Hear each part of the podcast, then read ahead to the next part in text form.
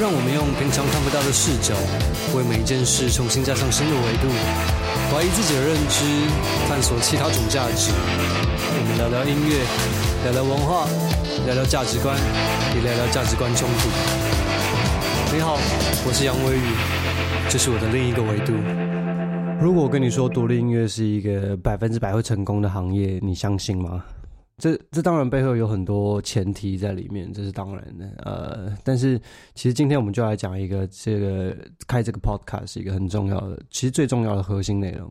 就是让我宣扬这个 独立音乐操作的呃群众累积的这个理念。那我也蛮好奇这一集会讲多长的，因为呃今天这一节主题是这个群众培养系统的概论嘛。今天就是我要从头到尾叙述一下我对于群众累积这件事情跟独立音乐操作的全面理解，然后想尽办法让它简化成一个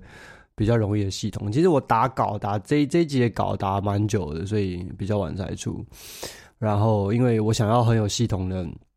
告诉大家群众培养系统到底是怎么一回事，跟传统的唱片经济操作又有什么不一样？呃，你们你们应该要选哪一条路走？呃，是什么样的人适合走什么样的路？什么样的人适合用什么样的方法来经营自己的呃事业？好，我们现在这个娱乐产业有一个很强烈的谬误氛围，就是不管是什么电视、电台，或是你遇到的人，或是你去上课的老师、录音室的制作人等等，他们都一直在给你一个潜意识，就是你要找到对的人啊、呃，你要把音乐交到对的人的手上，呃，你要签给对的唱片公司。呃，大家会这么觉得，都是因为这些守门人。所谓的守门人就，就是一个关键性的角色，能够让你的作品推广给更多人的那个关键角色。这个人他可能是电台 DJ，可能是活动公司、活动公关经纪人，或者是制作人、唱片公司老板，或者是 A&R 等等。一直以来呢，他们都被相信是能够替音乐人创造群众的人。对，这是一个大家普遍都接受的一个。呃，心理事实，但是这个不一不一不不一不一定是我们现实世界的事实。呃，一直以来，呃，独立音乐人是否能够靠自己呢来累积群众，一直都是一个很世纪大问号，甚至被觉得是不可能的。所以呢，很多这些东西就直接被抛弃，或者直接被放弃了。所以呢，我们就只好相信这些守门人，他们拥有一些我们所不知道的能力，或者是他们有时候拥有一些我们无法理解的资源，然后能够神奇的替我们创造出群众支持这件事情。但是。事实并不是他他们拥有什么特殊能力，而是他们自古以来都有把持了所有能够触及到群众的资源，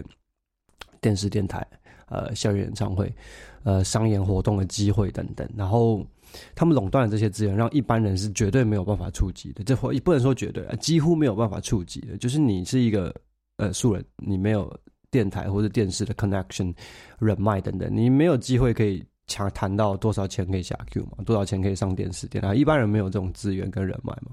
那更不用说是接活动跟商演。嗯，他们确实拥有这些资源，但是并不代表这些人他们就是群众累积的专业，而且同时也不代表。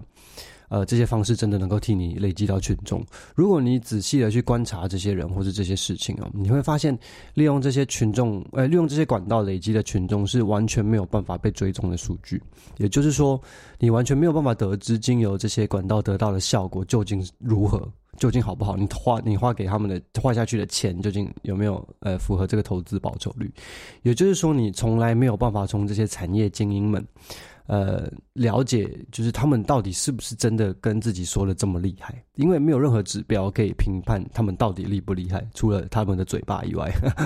而且，他们常常放大、大放厥词的批评产业的现况，但是却从来没有任何一个人敢批评，就是身边的人。而且，台湾的基本上，台湾音乐圈就是一个圈圈，所有人大家都认识，所以那个圈圈里面基本上自己都不会互相批评自己的，大家都觉得彼此很棒，然后却却同时觉得这个产业很烂，但是我不知道这个逻辑跟氛围是怎么出现。但是现况好像大部分都是这样，就是彼此觉得彼此很棒，但是这个产业很烂。那产业很烂，并不是因为我们彼此的问题。我不知道这个逻辑、这个心理概念是怎么出来，蛮蛮有趣的。有空，其实我还蛮喜欢研究心理学的。我很我觉得人的行为有时候跟自己想的是完全不一样。就譬如说。你觉得一个人在什么情况下会有什么反应？然后你到最后自己进到那个情况下的时候，你会发现你的反应跟你原先想的反应是完全不一样。这就是人性，这是很有趣的一件事情。我觉得这跟音乐发展、跟这个艺术产业到最后呃操作的方式、跟未来的发展都是很有关系。我觉得心理跟艺术是两个非常紧密的领域。我觉得啦。那好，我们继续回到呃这个主题。大家都知道，对于产业经营，我其实是很普遍很反感的。台湾的音乐产业经营啊，说实在，当然也也不是都是坏人，但是当然也有一些好人。只是我遇到的产业经营，绝大部分都带着一个呃神秘的气息 之类的哦，我不知道怎么叙述。我这个我觉得我中文现在形容词的词汇好像越来越少了。以前可以讲出各种奇奇怪怪的形容词，现在没有办法。所以，好，这个 podcast 其实一部一部分来说也是对我有帮助啊。那他们一直抱怨台湾产业很糟糕啊，然后却同时称赞这边身边的人做做的东西都很棒啊。然后他们却从来没有提出什么真的改变的方式，他们就是不停的开课、大师班啊、精英讲座啊。呃，练习生出道培训啊，巴拉巴拉，教你做音乐、唱歌、跳舞，市面上满街都是，到处都是，但是你却看不到任何一个人教你怎么卖音乐，为什么呢？我的推断是因为没有人敢承认说，敢出来说他知道怎么卖音乐。不相信你，下次如果去上这些市面上的课程，你问他两个问题。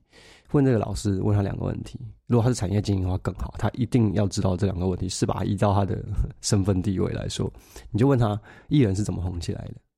第二个问他是群众是怎么累积的。因为你看啊，假设五月天的歌迷，你看五月天的歌迷已经到一个程度，就是阿信说什么，这些人几乎都会说好，几乎，这就是一个很亲密的心理关系。那我是如何培养这些群众达到这样心理关系？有没有什么可复制或者是呃可持续性的？逻辑跟操作方式能够替我达到这件事情。如果这个老师能够给你一个有根据而且足够扎实的答案，拜托，请你把他介绍给我。我很想要认识这样的，因为我现在到目前为止我一个都没有认识。而且我相信你，如果对这个 podcast 是有兴趣的话，你要嘛就是想要靠自己成为一个职业的独立音乐人，然后靠自己的作品为生；要么你就是 唱片公司的人嘛，对不对？想看我在公司小搞什么把戏，对不对？我也不怕你听，真的。我觉得我我研究的东西是很很说服得了我自己的，所以我才会拿出来跟大家说。呃，如果你有定期在发表作品，然后如果然后也想要成为一个职业的独立音乐人，所谓职业独立音乐人定义很简单，就是你能够靠自己创作的作品能够生存下去，这就是一个职业的音乐人，你就是一个职业的艺术家，请不要，请不要看不起自己，请不要看轻自己，真的。呃，你绞尽脑汁的，然后呕心沥血的把这部作品做到你极致中想象最完美的样子。然后把它放上粉丝团啊，放上 YouTube 啊，放上 SoundCloud 啊，或是 Bandcamp even。然后你，但是你在每一部作品上传的时候，你都很担心，呃，没有足够人点播，或者没有足够人的按赞或者分享，所以你也尝试了一些什么分享、tag 朋友啊，然后就抽奖送礼物这种 Facebook 常常见到的方法，然后却发现好像效果也没有很好，然后。身边的人都一直在跟你说啊，老师啊，产业经营都跟你说，撑下去就是你的，哎，咬紧牙关撑下去就是你的。我 我也常常在这个唱片圈十几年，我也是最常听到这句话，撑下去就是你的。好像就是你现在吃的苦呢，就是方以后让你方为人上人的约定。改了，我我最我超级不信这一套，对不起，我不觉得吃的苦中苦方为人上人，对不起，这是一个自我心理修炼而已，对你的实质这个社会条件的帮助，我觉得是没有帮助。但是如果你相信这一套，当然对你有帮助，你就信他。对，这这是个人选择。那你在撑下去的这个过程，你根本不知道你要撑到何年何月，对吧？你要撑到什么时候？你要撑到你结婚生小孩，还是你的小孩也结婚生小孩，对吧？就是你不知道你何年何月才能得偿所望啊，对不对？望什么？就是能够靠自己的作品为生嘛，对不对？这就是所有艺术家最终盼望的，就第一个目标嘛。其实也不是说最终目标，是第一个最重要的目标。那我今天要说的，就是整个艺术产业的根本，也就是群众培养系统。基本上，如果你没有一个累积支持你的群众的方式的话，艺术产业本这件事情本身是不会存在的。所有的艺术家或者是呃艺术产业的工作者，都是因为有一群群众呃跟随着其中一位或者是一群艺术家，而由这位这这位艺术这这位或这一群艺术家所带领的周边的产业的分工合作，所造成一个产业，我们称之为艺术产业。呃，他们的目标跟娱乐产业是不一样的，娱乐产业是满足大众的娱乐需求，而艺术产业的目标是创造艺术，而用艺术吸引，呃，用艺这些作品来吸引那些支持者他的群众。呃，那其实我们现在最在我们这个时代啊，现在二零一九年了，我们在这个时代其实最感谢就是各种网络工具、跟电商工具、跟这个时代给我们这个大数据，这个感谢 大数据的这个网络资源，听起来蛮可怕的，确实我也觉得蛮可怕。但是呢，我们利用网络数据，我们就可以分析每一个人在网络上的行为和他的记录，而且他的数据。那我们进一步可以推论出他未来的行为跟他的心理关系，跟他的心理心理呃心理状态是如何。而我们进一步也可以利用这些数据和网络上现有的自动化的一些网络工具和系统。然后尽力一步，也建立一个呃自动化引导群众逐渐拉近你和他的心理关系的一个培养系统。那 Kevin Kelly 那个一千铁杆粉丝理论我们不讲，呃，自己回去看。其实经营一个粉丝，经营一个支持者，就跟经营一段友谊关系或者感情关系是一样的。呃，事实上你在现在所见到这个市市面上顶尖的市场行销策略，他们。基本上想要追求的就是一个仿照人与人之间感情关系建立的过程。大部分的人呢，他们经营对于粉丝的经营都误以为群众是用事件来创造的。如果我的歌可以上电视、上电台，我会得到很多粉丝；如果我跟大牌艺人合作，我会得到很多粉丝；如果我站上跨年演唱会的话，我会得到很多粉丝。不好意思哦，小弟本人在下，我就是放肆乐团的主唱。以上的事件我刚好都经过，台北跨年、台北小巨蛋，我都上去表演过。我的歌也上过呃所谓的五大唱片排行榜，我也跟很大牌艺人合作过。以上的事件我都经历过，但是很可惜啊，群众呃建立群众是一个连锁的过程，而且绝对不会是几个单一事件。因为我的 我就是一个活生生血淋淋的例子。以上刚讲那些事情我都经历过，但是并没有代表我一定会得到很多粉丝，对吧？所以，就还是要回到 Desmond Morris 那个 Intimate Behavior，之前有讲过嘛？他说，人跟人的感情关系是遵循着一个非常严谨的行为程序的。而二十一世纪的各个电商专家们，就是靠着这些自动化系统模拟这整个过程，然后每一天在网络上创造躺在家里床床上就可以不停的数钞票的富翁们。电商就是这样这样一个游戏，在我的理解啊，当然。所以呢，在电商的逻辑里面，当一个顾客愿意花钱下单你的商品之前，他必须要信任你；在他信任你之前，他必须要喜欢你；在他喜欢你之前，他必须要了解你；在他了解你之前，他必须要知道你的存在。你没有办法打破这个程序的。我们把这个过程称之为 funnel，也就是漏斗，因为从第一步开始，每一个步骤你都会失去一些人，直到最后剩下来的那些人就是你的忠实支持者。这是一个筛选的过程。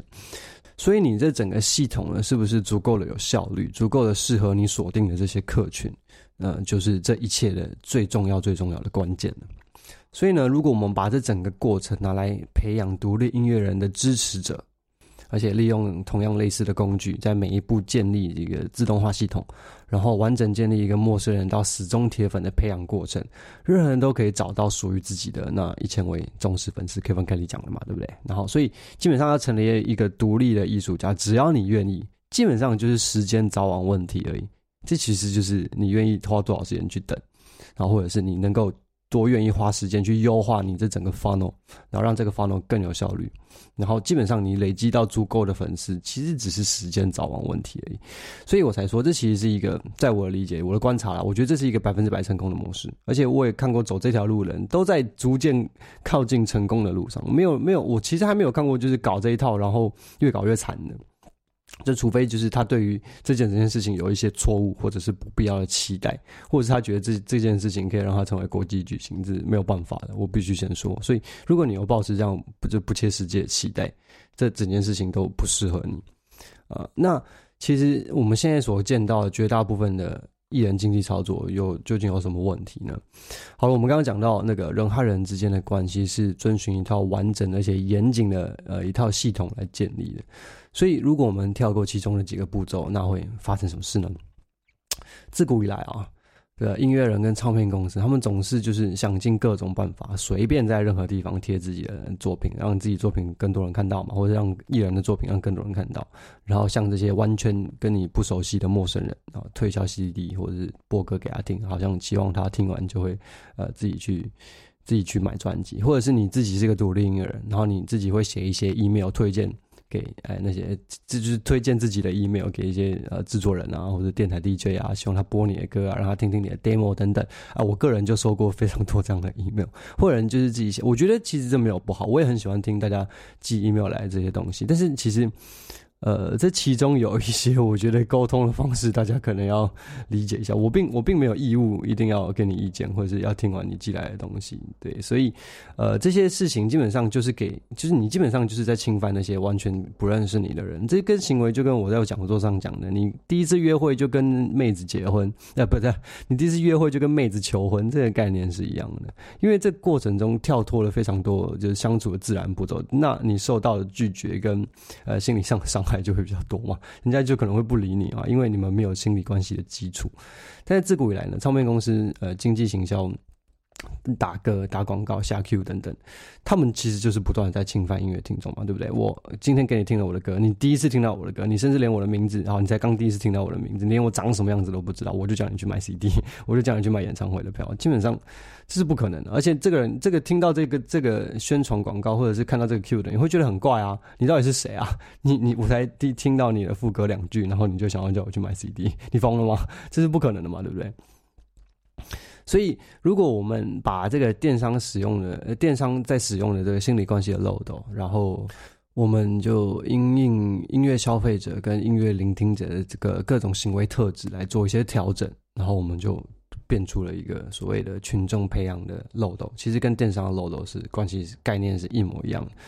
但是细节我不太可能一集就讲完嘛。对，那这个 podcast 很重要的功能是就是逐渐的给大家这个步步骤。所需要的过程跟知识，第一步的接触，也就是第一次让这个陌生人知道你的存在，其实是最需要技术的。因为把人从原本设定好的路径引导开，其实是一件很不符合人性的一个行为。就譬如说，像是有一个路生陌生人在路上把你拦下来，其实大家在生活中也很常遇到嘛，对不对？在如果是陌陌生人在路上把你拦下，你一定会抗拒的，因为他原本他他要你做的事情，跟你原本设定的行为。心里想做的事情是完全不一样的，但是呢，如果如果你想想，我们在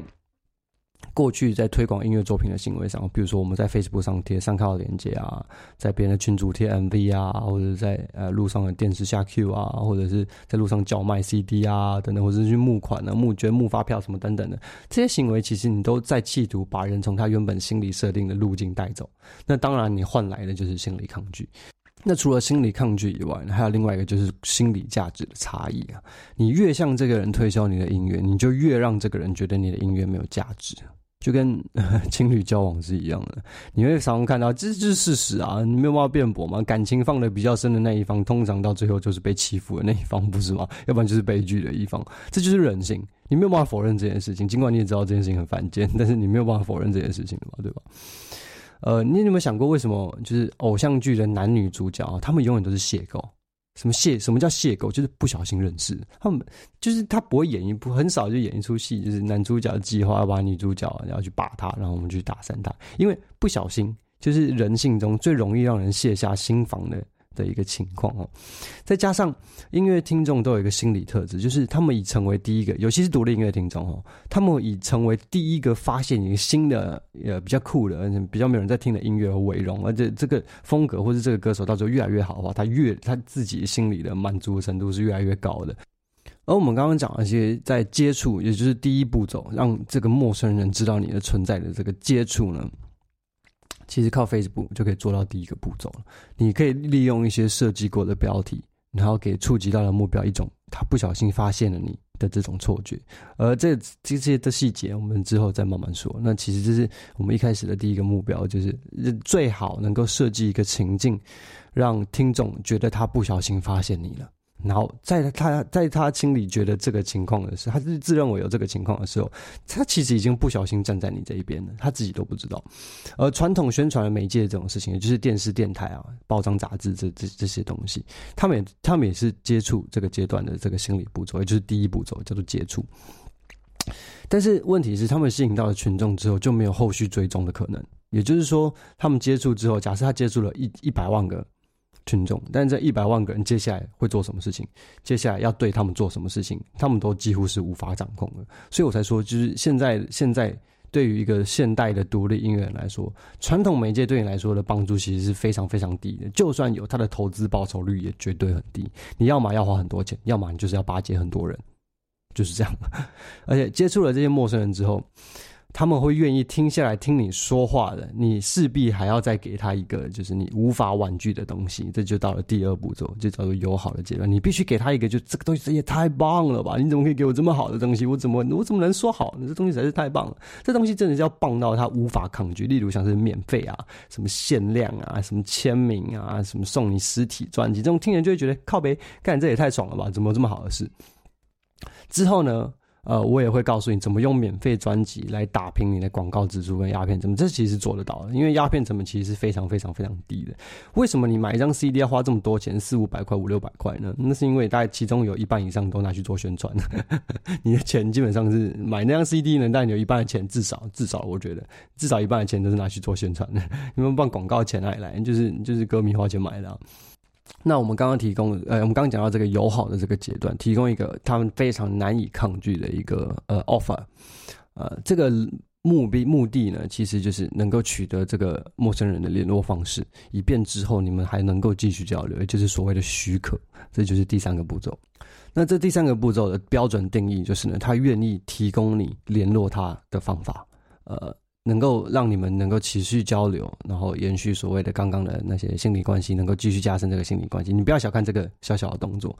这其实是个非常非常关键的一个步骤。当一个陌生的陌生人，他愿意给你他的联络方式，就代表他对你一就已经有一定程度的信任了。那现在现在的人呢，把所有的群众都建立在呃 Facebook 嘛，对不对？或者是 YouTube，或者是 Instagram，这其实是一件很危险的事情。你有想过，如果有一天 Facebook 倒了怎么办？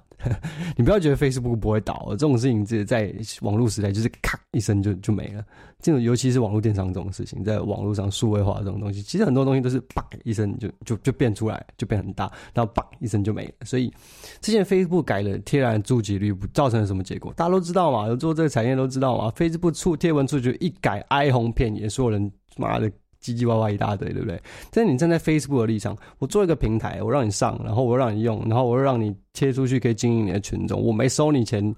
基本上你要偷笑了吧？我改东西你还唧唧歪歪，我欠你是不是？对不对？其实对于一个商业经营者，你如果你的最大目标是在 Facebook 上经营粉丝团的话，基本上 Facebook 没有欠你啊。他为什么要给你一个平台，让你能够经营你的群众嘞？奇怪，对不对？你有没有付他钱？所以你他改自然触及，其实是一个很很 logical 的一个决定啊。我为什么要给你这么高的触及率？你对我有什么好处？对不对？就是你就是。那你有没有想过，就是如果有一天 Facebook 真的要打一声，就跟那个萨诺斯弹指一弹，Facebook 就倒了，那怎么办呢？或者 YouTube 就倒了，Google 就倒了，那怎么办呢？你经营的这一些东西，不就全部前功尽弃，打打回原形？所以呢，在我的理论之中，我觉得啦，虽然听起来很复古，我觉得最最安全、最安全的方式，就是你可以当然收集他的 Facebook 或者是。呃，YouTube 或者是叫他去按赞啊，follow 你的 page 啊，等等，这很基本，当然没有问题，因为 Facebook 现在还是很大很庞大嘛。我认为最安全、最最永续的方式就是收集 email，因为 email 不属于任何人，它不属于任何人，它不会有不会倒、不会有崩坏的那一天。虽然很 old fashion，真的其实还蛮 old fashion，但是你不用担心这个使用条款或者是运算公式被改啊，因为 email 就是他本身不属于任何人啊。而且如果他愿意给你他的联络方式之后，当然，of course，你就必须要做到你之前答应的事情，就是一开始讲那个很棒的那个 offer 嘛，就是他听了也会觉得，干，也太爽了吧，这样的 offer，让他肯定你，你是一个值得信任的人，让他肯定你，你给的东西确实跟你想说的一样，是很棒的东西，也是他想要的东西。如果你过了这几个步骤之后，告诉你接下来的事情就好办啦。接下来的任务呢，就是不断的持续加深你们之间的感情，就这么简单而已。其实很多东西就是可以不停的重复，或者是你可以提供一些，其实逻是逻辑上的重复，而不是事件上的重复。这个可能之后，这个之后慢慢说好了。反正呢，在过了这个阶段以后，你已经取得了他的联络方式，你就是在不要让他不爽的情况下，持续的接触他，持续的提供他想要的东西，然后持续的提升你们之间的呃心理关系。啊、那其中最近我在讲座上有讲到一个东西，但是我觉得这东西其实没有办法玩多久诶、欸，我不得不说，之后可能还会有其他的工具，但是现阶段一个很棒的工具，除了 email 以外，另外一个就是 Messenger Bot，然后数据这些我在讲座上有有讲到为什么用 Messenger Bot，有空可以回去看。Messenger Bot 就是 Facebook 出的那个 Messenger，你可以设定一个对话机器人，呃，你各种不同的 sequence，现在它的功能已经强大到你可以 target。就是你在对话这些人，成为你的 Facebook 上广告的这个群众，然后这些群众你也可以上面刷卡付费、小额付款啊、买东西啊、你开发票啊什么等等的，跟它功能非常强大。所以只要你能够设计这个机器人的对话，呃，对话序列，对话序列嘛，sequence，sequence 中文到底是什么？我其实找不到一个很好的翻译 sequence 这件事情，因为我觉得网络上找到翻译好像都没有很确切的翻译出我心中想到的这个 sequence。sequence 就是一个对话过程，你如何设计这个机器人的对话过程跟它的反应，就是好吧，就先暂时些序列好了，因为我 Google 来的翻译就叫序列。你只要这个序列设计的好，它的互动方式够好，它的语气可能跟你想要塑塑造的一个氛围跟形象，或者是你个人呃，或者是你的作品的形象很一致的话，它其实可以帮助我们从接触这个步骤，一路一路一路把群众培养到最终最始终的这个铁粉的这个步骤，而且你还可以自由设定的对话的内容啊、选项啊，跟你的粉丝聊天啊，然后在聊天的过程中记录一些他们的回应啊。就比如说，呃，年龄啊、语言啊、地区啊、消费的方式啊，他们喜欢的有没有？除了你以外，有没有喜欢其他的音乐人啊？其他还喜欢什么风格啊？啊，喜欢喝什么饮料啊？基本上你只要聊得出来，这些都全部都可以记录下来，而且统计成为一个数据库，你就有一个非常非常完美的消费者数据库。你完全知道他们喜欢什么东西，你完全知道他们喜欢什么风格的呃嘉宾，或者呃喜欢风格的其他艺人，所以你就知道你的演唱会嘉宾要找谁嘛，对不对？如果你要谈 sponsor，你也可以甚至把这个数据给那个 sponsor 看，说，哎，我的 fans 里面百分之九十都喜欢喝你们家的饮料哦，你要不要他妈找我夜配，对不对？这就是一个很强力的、很 solid 的一个。数据，这个数据你丢出去，那个公司就去看一看。如果你真的是这个效果是够明确，这个数据就活生生血淋摆在你面前，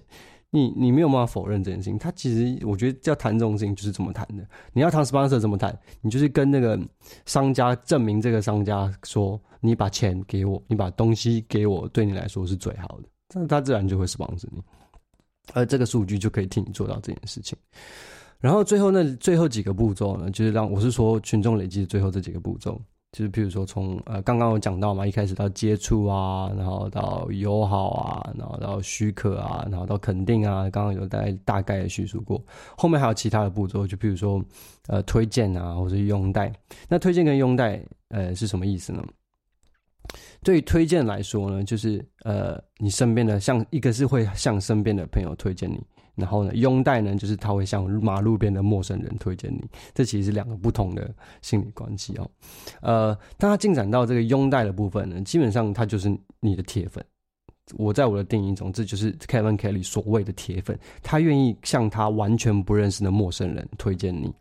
这就是最后一个铁粉的定义。所谓铁粉的定义就是这样，他愿意向陌生人推荐你，这就是铁粉。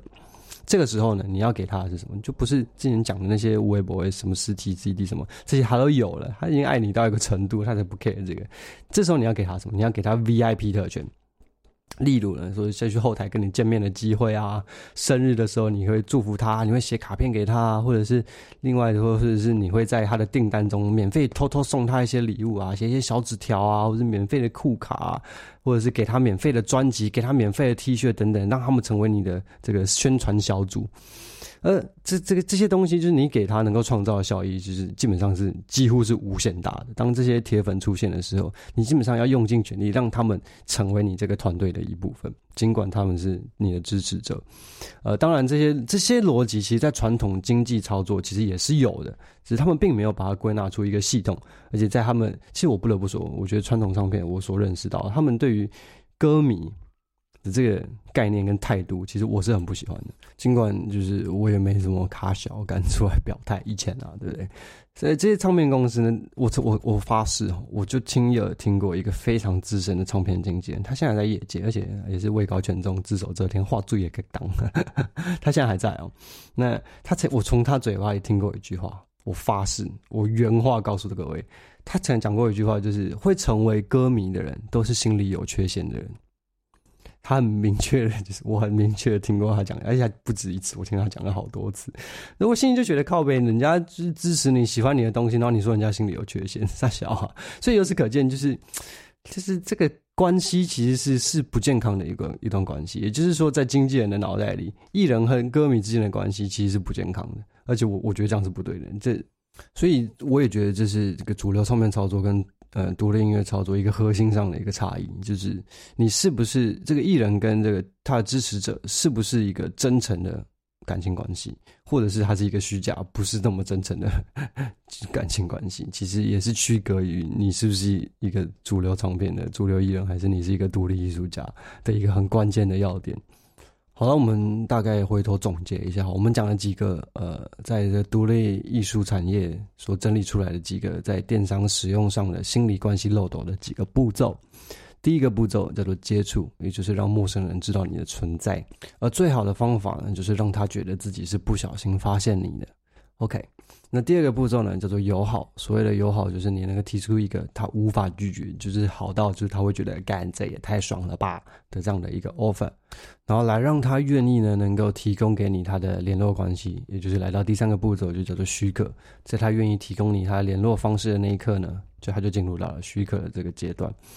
那我们今天比较主要叙述在前面这几个比较初期的心理步骤，也就是接触、呃友好跟许可。然后我们我后面的几集之后也会慢慢的呃叙述一下有什么其有不同的有各种各样不同的方法来经营这三个步骤。我不得不说，因为每个人都有自己的群众跟他们的行为特色跟这个群众，譬如说喜欢听金属听 metal 的人，他们有一有一个。呃，他们生活的方式、听音乐的方式，跟他们的喜好，这些都是大数据可以整理出来的。那喜欢听 rock 的人，他又是怎么样、怎么样、怎么样？那喜欢听 pop 的人，他又是怎么样、怎么样？他们都是不一样的。所以，尽管这个步骤的概念是这样，那定义是这样，但是如何达到这个目目标，其实都有很多小东西是可以做呃克制化的改变的。就是你可以自己想出一些，呃，你只要你知道，你已经知道这些逻辑，你也知道这些目的了，那你要如何叙述出一个效率非常好的呃这个漏洞？这就是个人技术了。那我们后面也会慢慢提供给大家各种不同的工具，呃，我所知道的工具啊，当然有，当然一定有很多是我不知道的，分享给大家。然后当然就讲一讲这些工具是干嘛用的啊，你有空可以自己去研究。然后我也告诉你的最后这几步，最后那几步就是这整个系统的最终目标。而中间很多目标，呃，很多不同的步骤跟过程，我们之后可以再慢慢讲。因为我不得不说，前面这三个步骤，接触、友好、许可，够你玩个一年半载。如果你能够把这三个步骤玩好的话，你就可以达到一个很明确的效果，就是你会发现你投入非常非常少的宣传成本，你就可以得到非常非常好的反应跟反馈。而且是很明显，你直接用看就可以看得到的，没有任何人会骗你的。所以后面的步骤我们之后再慢慢说。而我今天也告诉你了，呃，这整个系统的最终目标就是把群众带到推荐和拥戴的最后两个步骤。而最后这个步骤是什么呢？就是当这个群众他愿意向陌生人推荐你的那一刻，你已经成功了。他从此就是你的死忠铁粉，你只要 keep 住他，不要让他跑掉，他永远都会支持你。这就是拥戴者。也就是群众步骤，也就是 Kevin Kelly 所说的铁杆粉丝。好了，听我说到这里哦，那我再问你一次：如果我跟你说，独立音乐人是一个百分之百成功的行业，你同意吗？对我来说，这是时间早晚问题。你只要在这件事情上投入的东西够多。投入的时间够久，你总有一天会成功的。因为会讲这个，其实因为我也知道很多人是兼差在当音乐人，他平常可能要去打工，白天要有一个白天就要朝九晚五的工作。我跟你说，这很正常，这一点错都没有。我跟你说，我在英国、在欧洲或者在美国认识非常非常多，他们是兼差音乐人，他们有个朝九晚五的工作，然后其他的时间他把这些赚的钱投资到，因为。做独立音乐人基本上就是创业的概念，请你用创业的概念来想象，如果你在经营一个乐团，或者是你在经营自己成为独立音乐，你就是在创业。那你在有一个朝九晚五的呃呃一个稳定的收入，能够支撑你的生活，然后你把多余的。存款或者是预算来投入来经营你的这份事业，我觉得这是很 logical 的一件事情。对人生，这对人生的精彩丰富的程度来说，也是很精彩、很丰富，而且很非常有挑战，而且非常好玩的一件事情。如果你喜欢艺术的话，所以我觉得其实没有什么样的艺术是没有办法用这样的逻辑来进行操作。不管你是画家、设计师、动画师，或者是雕塑师、木雕工艺，或者 anything，我觉得都是这条逻辑都是一样。大家都想要做自己想做的事情，做自己。喜欢做的事情，然后身边有一群人，然后支持你、鼓励你，甚至愿意掏钱让你继续做这件事情，这根本是一个美好的人生。对我来说，这人生再美好也不过就是如此了，不是吗？好啦，其实当然也得要说，这整个呃群众累积的这个培养系统，一点它都一点都不容易，它完全都不容易。就是当然，如果你你是一个很有资源的人，你认识很多老板啊，你也认识很啊，如果你爸就是聪明公司老板，这边当然没什么好说啊。那如果你家姓欧阳啊，如果我家姓欧阳，我完全不会来研究这件事情，我干嘛？我神经病啊！我。当然，这这个整个群众培养系统，它其中有很多诀窍和知识，还有呃。专业在里面，就譬如说，呃，Facebook 的广告，你要如何 target 到有可能会喜欢你的群众？你譬如说你是做 Metal，你就不要去 target 那些听 K-pop 或者是做做。就是 C pop 的嘛，对不对？就是这个就是一个错误的决策啊！你别人想也知道。那那那免费专辑刚刚提讲到了嘛，在友好的阶段提供免费专辑，还有你之前在接触阶段投入的 Facebook 下广告的成本，你要怎么回收呢？这些东西都不是三言两语就可以讲完。那我们之后也可以慢慢聊这些事情，看外国人他是怎么玩的，而这些玩法呢，移植到台湾应该要变成什么样子，这才是我们应该要讨论的事情，我们应该要花时间去研究的事情。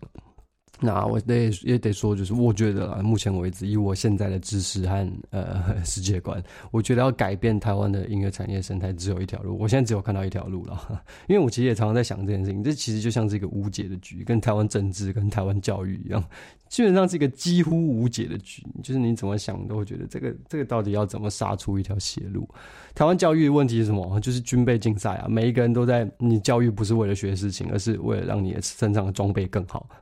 你 考了一个台大台大毕业，你你就多一张毕业证书放在自己身上，你的装备就 upgrade，然后你在跟别人竞跟别人竞争的时候，你的防御力就比较高，或者你的攻击力就比较高。这是一个军备军备竞赛的概念，所以在这个概念底下，教育体系怎么推都没有用，我觉得啦。怎么推都是失败的。对我来说，就跟台湾唱一唱呃音乐产业一样，我觉得唯一的方式让台湾能够进入到一个国际世界主流唱片的呃竞争舞台的话，唯一的方式就是能够让独立音乐能够自主创造产值，然后让更多人相信，就是我做什么样的音乐都有成功的机会，我们才有可能就是在更多样的作品，还会有更多样的作品留给我们的下一代，然后。我们也才有可能能够站上国际舞台和洋人对干，然后这样的音乐音乐英雄才有可能会出现。那未来呢？我觉得台湾的流行音乐应该要让做音乐的人自己来定义，应该要让艺术家本身自己来定义，而不是让唱片公司决定。好，要讲的事情实在是啊，太多太多太多太多，我讲的好累啊，这一集讲的好长啊，更多的事情我们以后慢慢说，好不好？呃，感谢你今天非常有耐心的听了将近这个四十分钟的呃所谓的群众培养系统概论。那希望对你有一些启发。那如果你有一些想法，呃，也欢迎呃跟我们一起跟我讨论。那也欢迎加入我开了一个叫做独立音乐岛的 Facebook Group。然后里面大家分享一些关于呃，目前只有我来在分享，大家倒不敢说话，大家很害羞。我发现，都我在我在分享一些我看到的一些关于独立音乐操作跟群众累积的资讯啊。好，那希望大家今天喜欢今天的内容，也希望有带给大家一些启发。我是杨伟，我们下次见。